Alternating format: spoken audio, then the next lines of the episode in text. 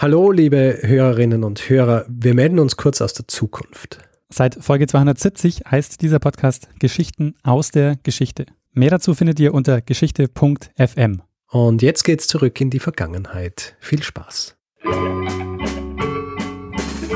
Lernen ein bisschen Geschichte. Lernen ein bisschen Geschichte, dann werden Sie sehen, der Reporter, wie das sich damals entwickelt hat. Wie das sich damals entwickelt hat. Hallo und herzlich willkommen bei Zeitsprung, Geschichten aus der Geschichte. Mein Name ist Daniel. Und mein Name ist Richard.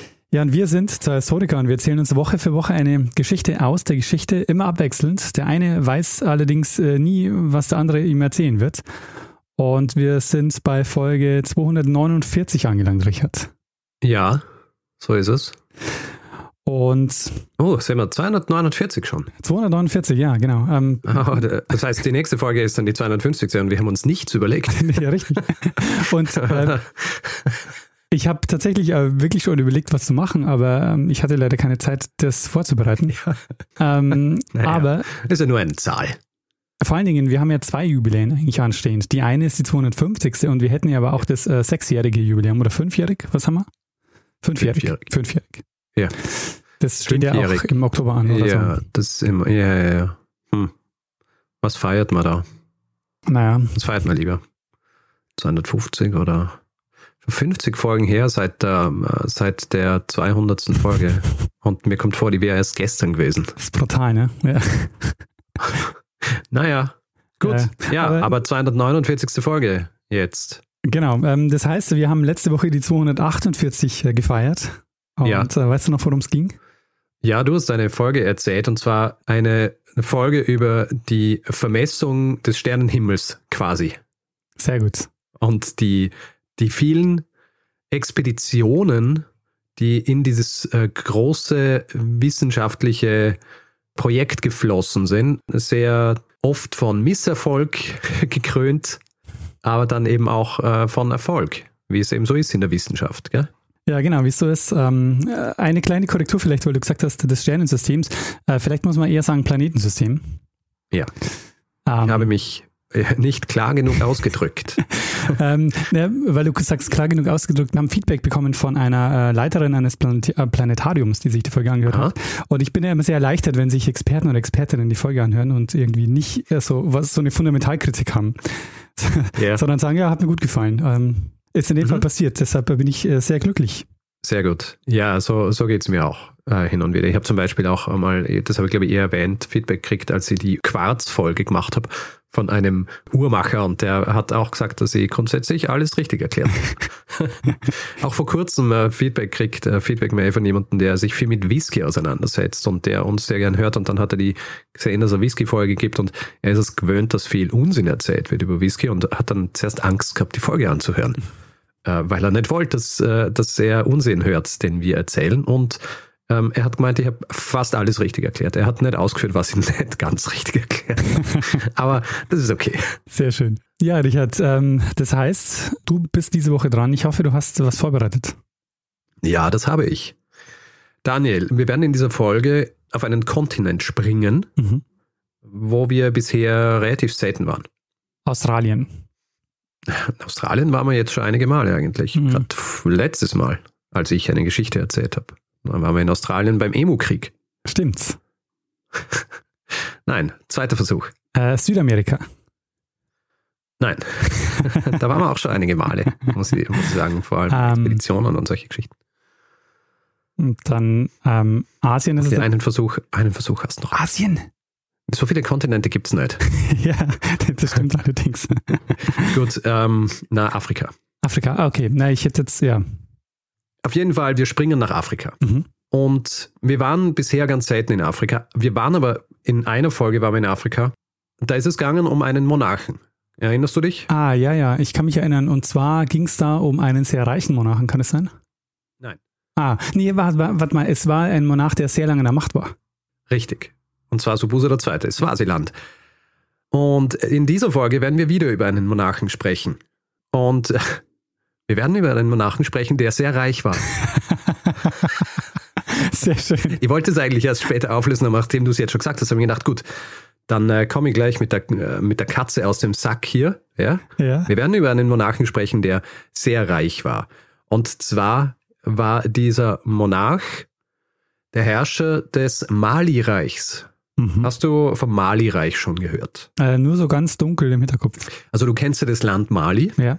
und das Mali-Reich, das Mali-Reich war ein islamisches Reich im Mittelalter Mhm. in ähm, Westafrika, wo Mali ja auch liegt. Erobert wurde das Mali-Reich im Jahr 1235 von Sundiata Keita oder Keita. Und dieser, dieser Herrscher, also der hat die Leute vereint, hat unterschiedliche Könige und Herrscher besiegt und hat damit im Grund auch das Mali-Reich begründet. Und dieser Sundiata Keita, der macht dann die Stadt Niani zur Hauptstadt des Reichs.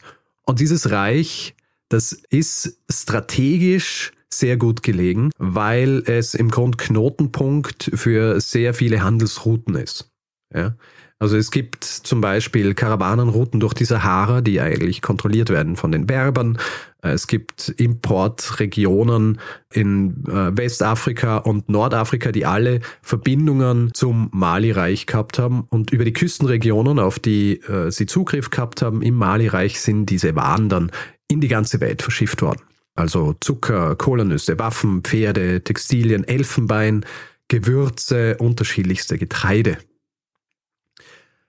Der Hauptteil der Güter, die importiert bzw. abgebaut und dann exportiert worden sind, waren aber Salz und Gold. Das Salz aus den nördlichen Regionen und äh, Gold und das vorhin auch schon erwähnte Elfenbein aus dem Süden. Das waren so die, die großen Exportprodukte des Mali-Reichs.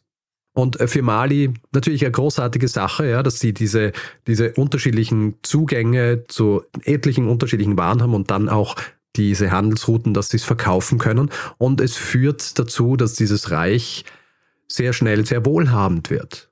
Machen sie zum Beispiel auch dadurch, dass sie alle Waren sehr hoch besteuern und weil sie so ein bisschen äh, das Monopol auf äh, Dinge haben, wie zum Beispiel Gold, können sie die Sachen auch sehr teuer verkaufen. Ja.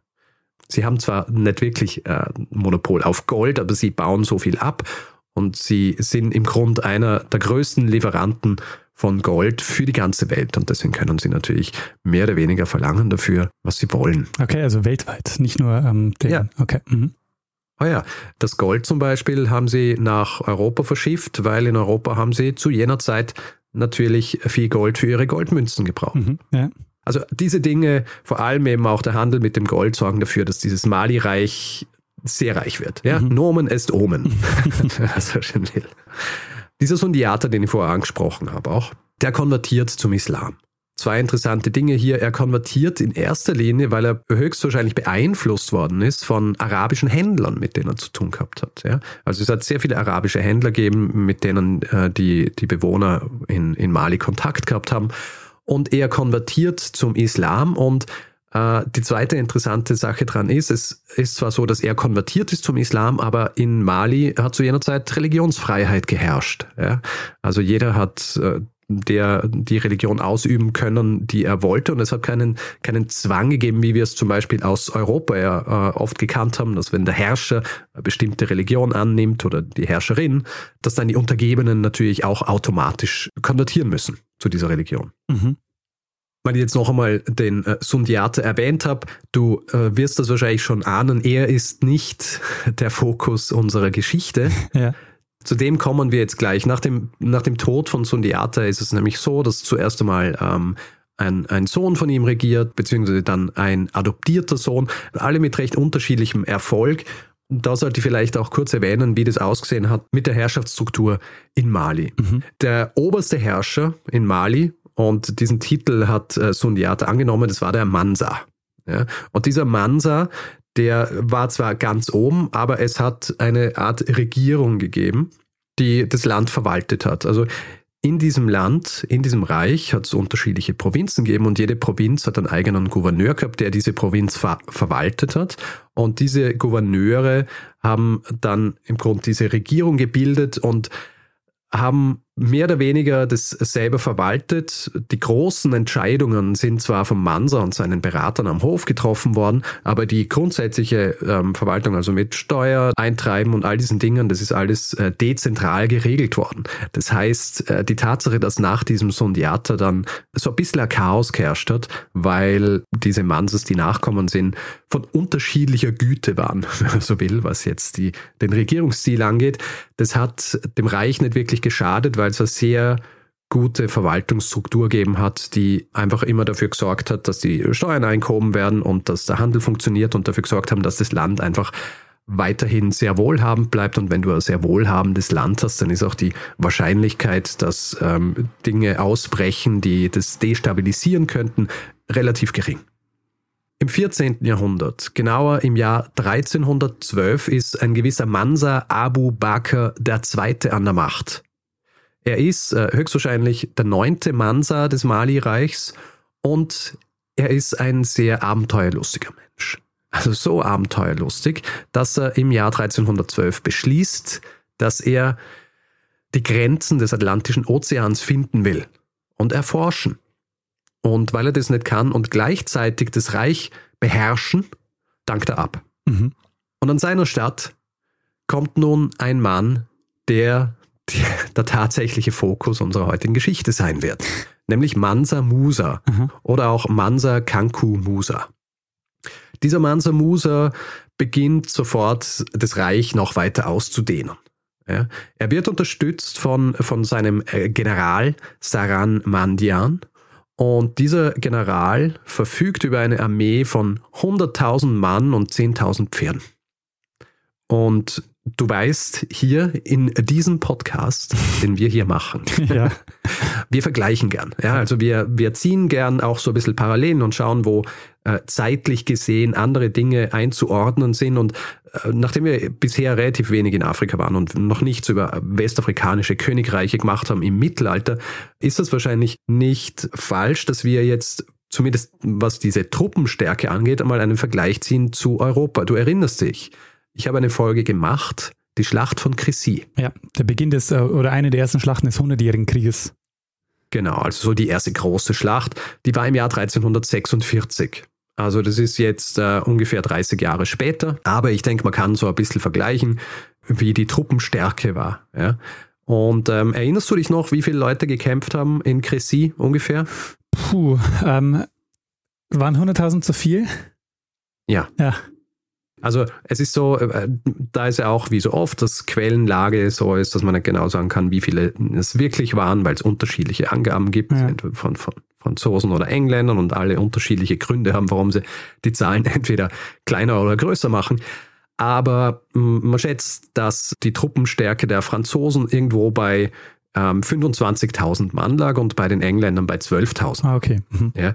und du erinnerst dich, du erinnerst dich, dass ihr damals äh, gesagt habt, dass dieses Heer, das die Franzosen hier hingestellt haben, das hat einen Großteil der französischen äh, Ritter und Verbündeten ausgemacht. Ja. Ja? Also stell dir vor, das ist Frankreich und England mit, äh, mit so vielen Mann bei einer Schlacht und vergleicht das mit diesen 100.000 Mann, die Mansa Musa zur Verfügung gestanden mhm. sind. Dann ist es nicht überraschend, dass er relativ schnell unterschiedliche Gegenden annektiert, wie zum Beispiel ähm, Gambia, Senegal und Teile der Grenzen der westlichen Sahara. Und er macht es, was andere Mansas vor ihm auch schon gemacht haben. Er teilt jetzt diese neuen Gegenden auch wieder in Provinzen auf und vergibt äh, wieder Gouverneursposten und ähm, erweitert hier sehr strukturiert das Reich. Der Handel wird weiterhin von ihm forciert. Also ähm, vor allem auch mit Europa. Die Goldminen waren mittlerweile fest in der Hand dieses Mali-Reichs und in Kombination mit den Steuern kann man sagen, dass während dieser Zeit das Mali-Reich so reich war wie noch nie vorher und auch nicht mehr danach. Mhm. Ähm, es ist auch so, dass dieses Reich Abgesehen davon, dass es sehr vielfältig war, was die Waren anging, mit denen gehandelt worden ist, ist es auch so, dass es ein klassischer Vielvölkerstaat war. Ja? Also dadurch, dass er so viele unterschiedliche Gegenden eingenommen hat und vor ihm auch schon, hast du ein Land gehabt, wo die Leute viele unterschiedliche Sprachen gesprochen haben, wirklich Vielfalt auch in den Kulturen und in den Traditionen. Das ist aber alles gut verwaltet worden und äh, es hat eben dadurch trotzdem eine gewisse Kohärenz bestanden. Ja. Es gibt ja andere Reiche, die, die viel Völkerstaaten waren, wo das zu Problemen geführt hat. Das war aber im Mali-Reich nicht der Fall. Ich habe vorhin angesprochen, dass der erste Herrscher des Mali-Reichs zum Islam konvertiert ist und Mansa Musa selber war auch ein sehr, sehr gläubiger Moslem. Mhm. Und ich habe auch erwähnt, dass es keinen Zwang gegeben hat für die, für die Bevölkerung auch zu konvertieren zum Islam. Aber äh, wie soll ich sagen, er, er war ein sehr einflussreicher Herrscher und ein Großteil der Menschen in diesem Mali-Reich sind auch zum Islam konvertiert. Und deswegen kann man mit Fug und Recht behaupten, dass äh, das Reich unter Mansa Musa zum ersten islamischen Staat Westafrikas wurde. Mhm. Mansa Musa also ein sehr religiöser Mensch und er möchte den Islam natürlich auch verbreiten und er baut deswegen auch Universitäten und Schulen, in denen der, der, Islam gelehrt wird, aber nicht nur der Islam. Es werden natürlich auch andere Dinge gelehrt, wie zum Beispiel Geografie und Medizin, Astronomie und Geschichte. Und um dieses ganze Wissen, das dann hier äh, generiert wird, auch festzuhalten, er baut auch große Bibliotheken, mhm. in denen dieses Wissen der Zeit und auch der Zeit von vorher, generell einfach das Wissen der Welt gespeichert werden kann. Und ich glaube, jetzt ist eigentlich der richtige Zeitpunkt, um zur eigentlichen Geschichte in der Geschichte zu kommen. Die gibt es nämlich. Okay. Es ist nämlich äh, nicht nur eine Geschichte über einen sehr reichen Monarchen, sondern es ist eine äh, Geschichte über, über eine Episode im Leben dieses reichen Monarchen, die verdeutlicht, wie reich er wirklich war. Okay. Und zwar ist es so, er war ja ein sehr religiöser äh, Moslem und was, was müssen die machen? Einmal im Leben? Äh, nach Mekka reisen. Richtig. Und er beschließt, nach Mekka zu reisen. Diese, diese Reise nach Mekka, der Hajj, da geht es einfach darum, dass man nach Mekka reist und dann, dass man um, um die Kaaba geht. Ja, also du kennst dieses Gebäude, dieses würfelförmige, ja. das im Innenhof der Heiligen Moschee in Mekka steht. Und da muss man einmal im Leben hin als, als gläubiger äh, Moslem. Und er beschließt es zu machen. Und es ist eine Reise, die über Jahre geplant werden hat müssen. Es ist ja nämlich nicht so, dass er einfach nur so mal, was weiß ich, auf ein Pferd oder auf ein Kamel steigt und, und nach Mekka reitet. Abgesehen davon, dass es natürlich äh, sehr weit ist, ist es auch so, er ist einer der mächtigsten Männer Westafrikas. Er ist einer der reichsten Männer Westafrikas. Natürlich geht er nicht alleine. Mhm. Deswegen nimmt er auch seine Frau mit, Inari Kunate. Und neben seiner Frau nimmt er auch tausende Sklaven und Soldaten und Händler und Berater und Köche und andere Bedienstete, Lehrer, Ärzte etc. mit, so dass schlussendlich dieser Tross, den er mitnimmt, aus bis zu äh, 60.000 Leuten bestand. Also größer als die Armeen, über die wir gerade geredet haben. Richtig. Also es waren, glaube ich, auch allein ähm, 8000 Soldaten oder so dabei. Ja. 60.000 äh, Leute nimmt er mit. Tiere werden natürlich auch in rauen Mengen mitgenommen, entweder als Lasttiere oder natürlich, um sie im, im Bedarfsfall dann auch verspeisen zu können. Und äh, diese Tiere waren in erster Linie Kamele und Ziegen und Kühe. Und 100 dieser Kamele trugen eine ganz wichtige Last. Kannst du dir vorstellen, was das war? Na, ich vermute mal, das ist Gold. Richtig. Gold. Gold. Denn die Reise, hm, Entfernung sind ja ungefähr 8500 Kilometer, die, ähm, die ist lang. Und da brauchst du natürlich viel Geld, um dich und deine 60.000 Leute auch versorgen zu können. Zumindest in der Zeit, wo es noch keine Geldautomaten gibt, ne? Richtig. Das äh, war noch nicht, so weit waren sie noch nicht zu jener Zeit. 30.000 Pfund Gold äh, verteilt auf 100, auf 100 Kamele. Mhm. Nimmt er mit. Und am 12. November 1323 ist soweit. Startpunkt der Reise ist Niani, die Hauptstadt. Und natürlich mit großem Pomp und so weiter. Ja, große Parade und 500 Sklaven, die vorne ranlaufen und Gold tragen und quasi diese Prozession nach Mekka anführen. Mansa Musa selbst reitet auf einem Kamel. Bei sich hatte die offizielle Flagge des, äh, des Mali-Reichs und seine äh, Leute, die er mitnimmt, seine, sein Tross, die sind so wie er gekleidet in, in die feinsten Kleider, ja, also entweder persische Seide oder, oder Brokat. Und du fragst dich jetzt sicher, hm, was genau ist eigentlich Brokat? Ja, und ich äh, denke mir so, hoffentlich hat Richard einen Exkurs vorbereitet, um mir zu erklären, was das für ein Material ist. ich habe einen Exkurs vorbereitet und äh, der Exkurs ist kürzer als dieser Satz, den ich jetzt schon gesagt habe. okay. Brokat ist einfach äh, Gewebe wie Seide zum Beispiel, in das äh, Gold- oder Silberfäden eingeflochten worden sind. Mhm. Sehr schwer, sehr teuer. Das ist Brokat und das tragen seine Bediensteten und seine Offiziellen.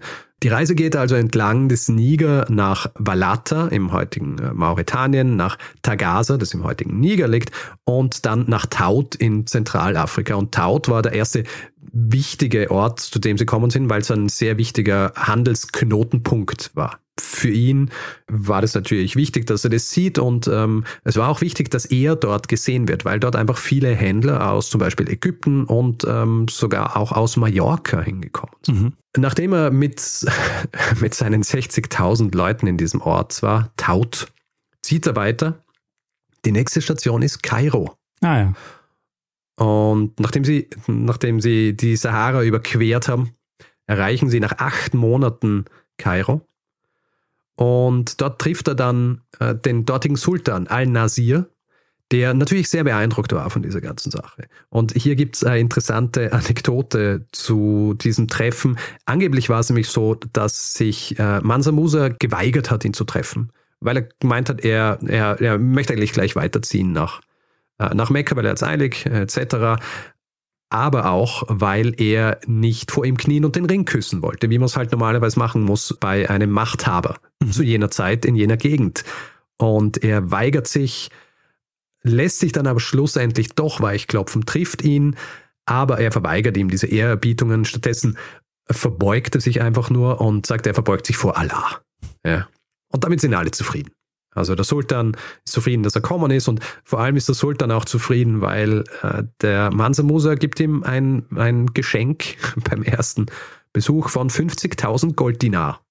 Der Sultan ist, ist ihm wohlgesonnen und stellt ihm jetzt einen Palast zur Verfügung, in dem er während seines Aufenthalts in, in Ägypten logieren kann. Und er verbringt dann also drei Monate mitsamt all seiner Leute in Kairo und ihm wird eigentlich von allen Seiten Wohlwollen entgegengebracht und er revanchiert sich dafür, indem er sehr freigebig ist, was sein Gold angeht. Mhm. Ja, er verteilt, also er verteilt das Gold links und rechts. Also nicht nur irgendwie höheren Würdenträgern oder vielleicht als Bezahlung oder so, sondern im Grunde jeder, der ihm über den Weg läuft, kriegt von ihm Gold. Ja? Außerdem ist es so, dass relativ schnell die Leute mitkriegen, dass hier ein wahnsinnig reicher Mensch in Kairo ist und deswegen die Händler in den Märkten, wenn die Bediensteten des Mansa kommen, um Dinge zu kaufen, dann verkaufen sie sie ihnen einfach wahnsinnig überteuert, weil sie wissen, dass es hat, das Geld. Ja? Sollte noch so. Und, und es ist so, dass äh, diese Kombination aus hier die Leute übervorteilen, weil sie wissen, dass es geht und dieser Freigiebigkeit des Mansa Musa, diese Kombination sorgt dafür, dass während dieser drei Monate, die sie in Kairo verbringen, die Bewohner Kairos reich werden. also er macht eine ganze Stadt reich nur damit, dass er, dass er hier eine Zeit lang lebt. Mhm. Nach drei Monaten also verlässt er dann wieder Kairo, nachdem er alle Leute reich gemacht hat dort und ähm, wir werden später noch sehen, dass nicht ganz unproblematisch ist. Ja? ähm, er macht sich also auf den Weg nach Mekka äh, von Kairo aus und überall, wo er durchkommt, in jeder Region, ist er genauso freigebig. Ja? Mhm. Also verteilt er sein Gold, weil er, er hat ja genug mit. 30.000 Pfund, da, da kann man schon ein bisschen was verteilen er kommt in Mekka an und in Mekka ist das natürlich äh, das riesige Ding, ja. Also hier kommt dieser wahnsinnig reiche Mensch und die Leute säumen die Straße und, und schauen, wie diese Prozession hier, diese 60.000 Leute äh, reinmarschieren in diese Stadt und in Mekka macht es so, dass er gleich Land und Häuser kauft, um seine Leute unterzubringen, weil er auch drauf schaut, dass wirklich jeder, der in seinem in seiner Gefolgschaft ist, dass wirklich jeder einen guten Schlaf- und Wohnplatz hat. Mhm. Er ist dann in Mekka, er beendet äh, oder quasi komplettiert den Hajj, ist zwei Monate in Mekka und ähm, dann beschließen sie wieder aufzubrechen und zurückzukehren in, in sein Reich. Und am Weg zurück zeigt sich dann, was die Folgen sind dieser Freigiebigkeit, die er an den Tag gelegt hat während der vorherigen ähm, Monate oder während des äh, vorherigen Jahres eigentlich. Er wird überfallen. Nein, er wird nicht überfallen. Er hat 8000 Soldaten bei sich. Wer soll ihn da überfallen? Hm. Ja? Na, er wird nicht überfallen. Na, es ist so. Dadurch, dass er so viel Geld verteilt hat am Weg und vor allem auch in Kairo, ist es so, dass, dass eine Inflation eingesetzt hat. Ah. Ja? Also das Gold ist einfach nicht mehr so viel wert, weil der Markt mehr oder weniger überschwemmt wurde durch ihn. Mhm. Das heißt, er kommt dann in Kairo an und er hat nicht mehr genug Gold mit, um seine, sein ganzes Gefolge äh, sicher wieder zurück ins, ins Mali-Reich zu bringen. Also es geht ihm doch das Geld aus, aber weil er vorher zu viel, weil er die anderen Leute reich gemacht hat. Richtig. Es ist so, die Tatsache, dass er den Markt so überschwemmt hat, sorgt in Ägypten für eine Inflation und für eine Wirtschaftskrise. Mhm. Also eine Wirtschaftskrise, die angeblich, also die Zahl, die ich gelesen habe, war, dass zwölf Jahre dauert, bis sich die ägyptische Wirtschaft wieder komplett davon erholt. Puh. Und deswegen ist es auch so, dass dieser Zeitpunkt, also auf seiner Rückreise in Kairo ist, da gibt es zwei unterschiedliche Versionen der Geschichte. Eine Version der Geschichte sagt, er kommt in Kairo an und er merkt, er hat zu wenig Gold und er leiht sich Gold, um heimzukommen. Und in der zweiten Version der Geschichte ist es so, er kommt nach Kairo und er sieht die Auswirkungen, die seine Freigiebigkeit gehabt hat.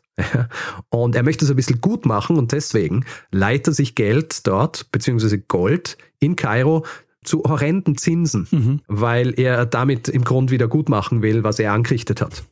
Hat aber halt nicht funktioniert, weil, wie gesagt, äh, an, angeblich zwölf Jahre dauert es, bis, bis sich Ägypten wieder von diesem Besuch des Mansa Musa in Kairo erholt hat.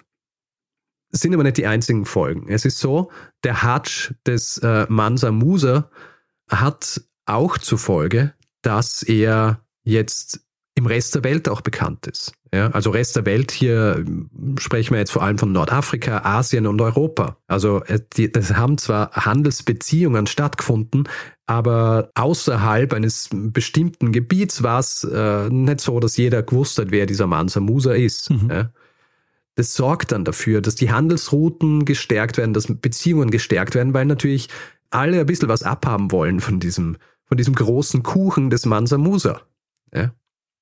Diese Handelsbeziehungen, die sind so gestärkt, dass zum Beispiel Händler entlang der Handelsrouten Schulen und Moscheen bauen als Zeichen der Ehrerbietung für den, für den Mansa Musa, was dann wiederum auch bedeutet hat, dass das die Ausbreitung des Islam in dieser Gegend forciert hat. Mhm. Und ähm, weil wir schon bei der, bei der Ausbreitung des Islams sind, Mansa Musa war vor, sein, vor seiner Pilgerreise, vor dieser Wallfahrt, war er schon sehr religiös und hat Schulen und Universitäten und so gebaut, aber nach seiner Rückkehr fährt er das Ganze auch noch einmal hoch. Ja. Also baut noch mehr Moscheen, baut noch mehr Universitäten, lädt äh, Gelehrte ins Land ein aus unterschiedlichsten Regionen Afrikas, damit sie bei ihm lehren und Bücher schreiben. Er sponsert auch andere Gelehrte, dass sie zum Beispiel nach Marokko reisen können, um dort ihren, ihren Studien nachzugehen. Er lässt ähm, wahnsinnig viele Moscheen errichten und er lässt auch die große Moschee errichten, und zwar in Timbuktu. Und Timbuktu, interessanterweise, das ja im heutigen Mali liegt, zu jener Zeit, bevor er auf seine Pilgerreise gegangen ist, ähm, war Timbuktu noch nicht Teil des Mali-Reichs, aber bei seiner Rückreise beschließt er einfach, dass er Timbuktu und die Stadt Gao einverleibt, äh, beziehungsweise dem Mali-Reich einverleibt. Und Timbuktu wird damit dann auch zu so einem Knotenpunkt des Handels und des Wissenstransfers und überhaupt äh, kulturell ein, ein wahnsinnig wichtiger Punkt im Mali-Reich und auch in der ganzen Region. Mhm. Und diese große Moschee, von der ich gesprochen habe, die Chinjereber-Moschee, diese Moschee, die existiert heute noch. Ah. Ist äh, UNO-Weltkulturerbe. Mhm. Und es ist nicht nur so, dass seine Berühmtheit verstärkt wird in Westafrika bzw. in Afrika, auch in Europa lernt man jetzt mehr über ihn. Du kennst diesen Spruch, wenn man sagt, dass jemand was gemacht hat and uh, it put him on the map. Ja. Und genauso war es nämlich auch. Dieser, dieser Hajj des äh, Mansa Musa sorgt dafür, dass äh, diese Gegend kartografiert wird, weil europäische Kartografen haben jetzt Interesse dran. Also vor allem ah. italienische, spanische, deutsche Kartografen, die äh, reisen dorthin und ab diesem Zeitpunkt ist in Europa äh, das Mali-Reich auch auf, äh, auf Karten zu finden. Er kommt zum Beispiel vor im, in, am Atlas, der im 14. Jahrhundert von einem äh, Kartografen namens Abraham Kreskes gemacht worden ist. Da kommt er vor und da kommt das Mali-Reich vor. Mansa Musa regiert noch eine Zeit nach seiner Rückkehr.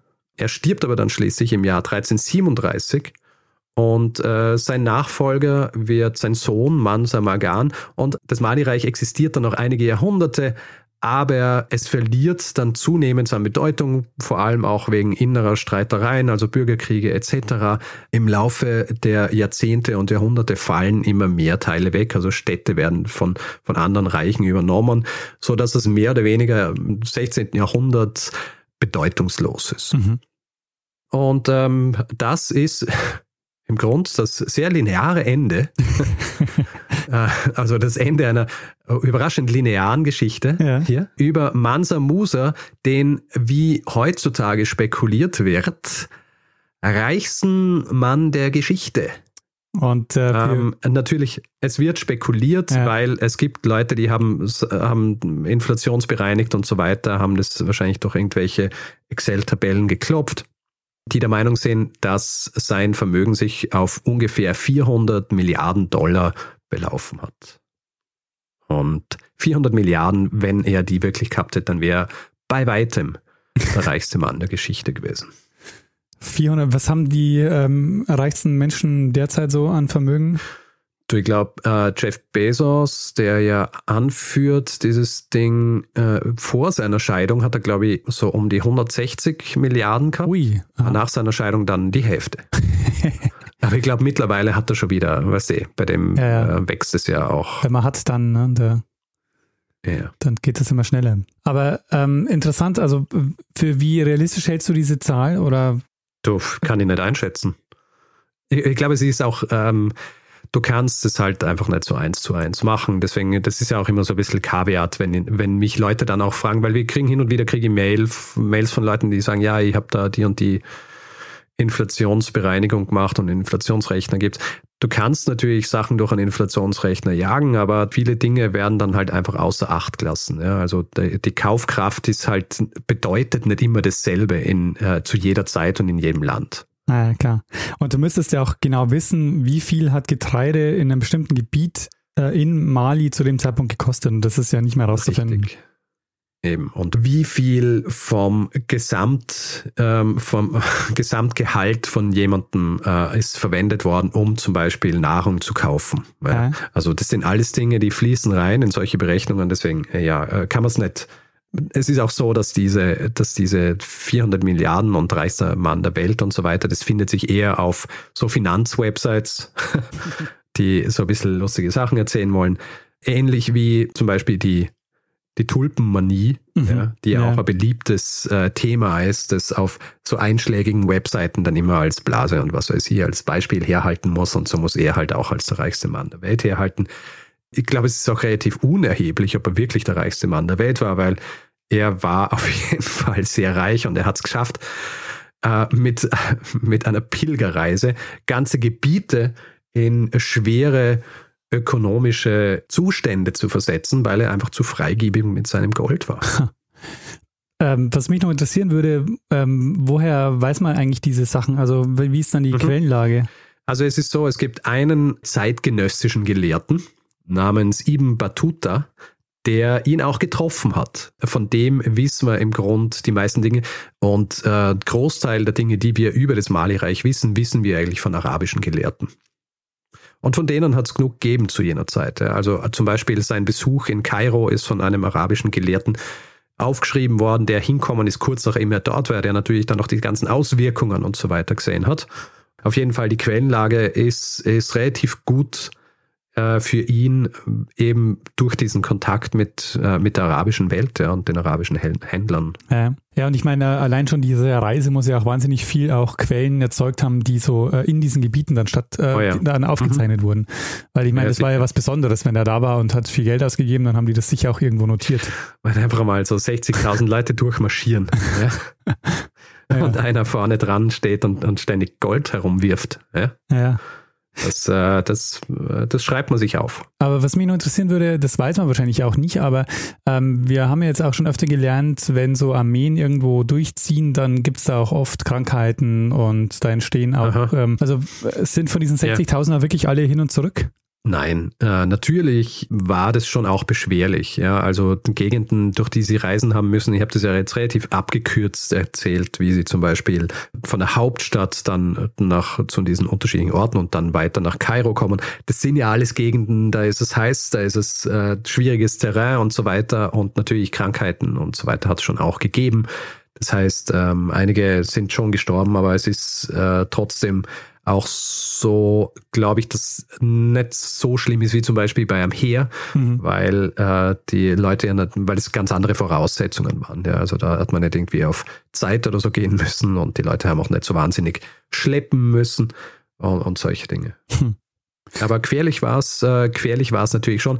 Es war nicht so wahnsinnig gefährlich, weil natürlich er nicht der Erste war, der sich äh, auf, diese, auf diese Pilgerreise gemacht hat aus, aus dem Mali-Reich, weil ja schon äh, viele vor ihm äh, Moslems waren. Das heißt, wir haben das gemacht und diese Route äh, nach Mekka, die ist schön ausstaffiert gewesen mit Wachposten und mit Soldaten und so weiter. Ja, das heißt, es war nicht so gefährlich, wie man denken würde, dass es sein würde, dass, wenn man 8500 Kilometer durch, äh, durchs Land äh, zieht. Hm. Aber natürlich nicht ganz ungefährlich. Ja, spannende Geschichte, Richard. Ähm, ich ja. Was ähm, sag noch? Ach so, ja, mir ist gerade eingefallen, ähm, weil ich sie auch vermerkt habe und weil ich ja äh, legendär schlecht bin darin, ähm, die richtigen Leute zu nennen, die mir Hinweise geben. Dieser Hinweis ist bei mir abgespeichert ähm, als ein Mail von Robert. Ja? Robert hat mir diese Geschichte geschickt und er hat mich eben äh, darauf hingewiesen und gesagt, schau, das ist äh, angeblich der reichste Mann der Welt und hat mich verlinkt auf eine Website, wo das steht. Und äh, dann habe ich äh, recherchiert und ähm, ja, der Rest ist äh, Geschichte. Geschichte aus der Geschichte. Richard, schon wieder mit Hintertürchen. Ich habe es abgespeichert unter. Naja, es ist so, äh, ich kann nicht ausschließen. Schau, ähm, ich habe jetzt vor kurzem auch gerade wieder, hat mich jemand auf, äh, auf Twitter in einer Direct Message angeschrieben, also ob ich sagen soll, äh, ihren Namen, aber es war Wiebke. Ja, kann ich eh sagen, weil sie, Wiebke, hat mir die Geschichte, die du letztes Mal gemacht hast, als Hinweis geschickt. Ah ja. Aha. Schön ausformuliert alles und ich habe das gelesen, habe es kopiert, habe es in meinen meine Notizen gesteckt, habe mich äh, bei ihr bedankt und habe es auch hab gefunden, es ist eine sehr spannende Geschichte, aber es ist halt auch, ähm, glaube ich, vor eineinhalb Jahren oder so gewesen. Mhm. Ja? Ja. Das heißt, äh, schon völlig meinem, meinem, äh, meinem Hirn entfleucht, dass ich da auch schon äh, diesen Tipp gekriegt habe. Ja, Richard, äh, spannende Geschichte. Wird denn äh, diese, diese, wird denn dieser Zeitsprung den Titel haben, äh, der reichste Mensch der Welt? Nein. Na, vielleicht. Für Clickbait. Verstehe. Wer weiß der reichste Mensch der Welt oder vielleicht auch nicht. so was in die Richtung. Na gut, ja, wenn du keine Fragen mehr hast. Mm, nein, also ich hätte noch viele, aber ich denke, wir haben. Ähm ja, halten wir das ganze Werkel schlank. Ja. Und ähm, gehen wir über zum Feedback-Hinweis-Blog. Machen wir das. Gut, wer Feedback geben will zu dieser Folge oder auch anderen, kann das entweder über unsere E-Mail-Adresse machen, feedback.zeitsprung.fm, auf unserer Website selber, zeitsprung.fm, auf Twitter, da haben wir einen Account, persönlich sind wir auch dort, ich jetzt Messner, auf Facebook sind wir auch zu finden, auf Spotify sind wir auch, da kann man zwar nicht Feedback geben, aber man kann angeben, dass äh, man uns hört, also äh, Follower werden oder Followerin. Und dann wissen wir auch, wie viele Leute uns hören und das ist natürlich immer gut für unser Ego. Und ähm, wer uns reviewen will, Sterne vergeben, etc., kann es zum Beispiel. Ego. Es ist jetzt bei dir ankommen. Ja, ich habe. Äh hast, du so, hast du was anderes gemacht und dann plötzlich so, was hat er gesagt? Ja, natürlich für unser Ego. Für was sonst? Ja, ja für unsere Motivation. Ja, das, ist ja unser Ego. Findest du, ist deine Schau, ich, ja. ich, bin ja motiviert in erster Linie, wenn, wenn, wenn die Scripts, die Leute mögen, was sie machen. Hm. Wenn ich ständig Feedback kriege, dass eher ein Schmarrn ist, dann mache ich es natürlich nicht weiter. Ja, gut, das stimmt. Also natürlich unser Ego. Ja, jedenfalls, wer uns, wer unser Ego streicheln will, ja, auf anderen Plattformen, kann es zum Beispiel auch auf ähm, Apple Podcasts machen oder Panoptikum.io oder einfach überall, wo man Podcasts bewerten und deren Macherinnen und Macher Ego streicheln will. Sehr schön. Ähm, es gibt eine weitere Möglichkeit, uns Feedback zu geben, nämlich ähm, indem ihr uns etwas zukommen lasst und uns ein bisschen ähm, was in den Hut werft und spendet, damit wir dieses Programm hier so wie bislang auch wöchentlich weiterfahren können. Denn wir können das auch nur deshalb machen, weil wir von euch unterstützt werden. Und ähm, wir haben alle Hinweise, die ihr braucht, um uns ein bisschen was zukommen zu lassen, auf der Webseite zusammengefasst. Und ihr findet die Links zu den einzelnen Zahlungsoptionen auch in den Show Notes jeder Folge. Wir bedanken uns in dieser Woche bei Martin, Felix, Heike, Mona, Günther, Oliver, Caroline, Harald, Sascha, Markus, Antje, Udo, Silke, Sandra, Mario, Cornelia, Tobias, Martin, Felix, Christian, Lukas, Michael, Andreas, Lars, Rainer, Sebastian, Martin, Rita, Wladislav, Julia und Anja. Vielen, vielen Dank für eure Unterstützung. Ja, vielen herzlichen Dank. Tarichat, Jetzt haben wir die Geschichte. Wir haben den Feedback-Hinweis-Blog. Ja. Ähm, ich glaube, es fehlt jetzt nur noch eine Sache. Und zwar, dass wir dem einen das letzte Wort geben, der es immer hat. Bruno Kreisky. Lernen ein bisschen Geschichte. Lernen ein bisschen Geschichte, dann werden Sie sehen, der Reporter, wie das sich damals entwickelt hat. Wie das sich damals entwickelt hat. Ah, Manso Musa war also. Ich, ja. ich höre mhm. Stimmen bei dem Hintergrund. Ich weiß nicht, ob das äh, irgendwas ist. Oh, warte mal. Ich sehe gerade. Ich habe die ganze Zeit das Fenster offen gehabt. Ah, deshalb. Natürlich war das Motorrad dann so laut. Na gut. Warte mal ganz kurz. Ich höre ja. immer noch so ein Nebengeräusch. Das ist manchmal so ein. Das ist wie so ein rollender Kugel oder so. Jetzt wieder. Ah ja, das ist äh, mein Stuhl, den ich drehe und er reibt an einem Kabel. Ah, okay. Sorry. Ist nicht mehr, oder? Nee. Gut.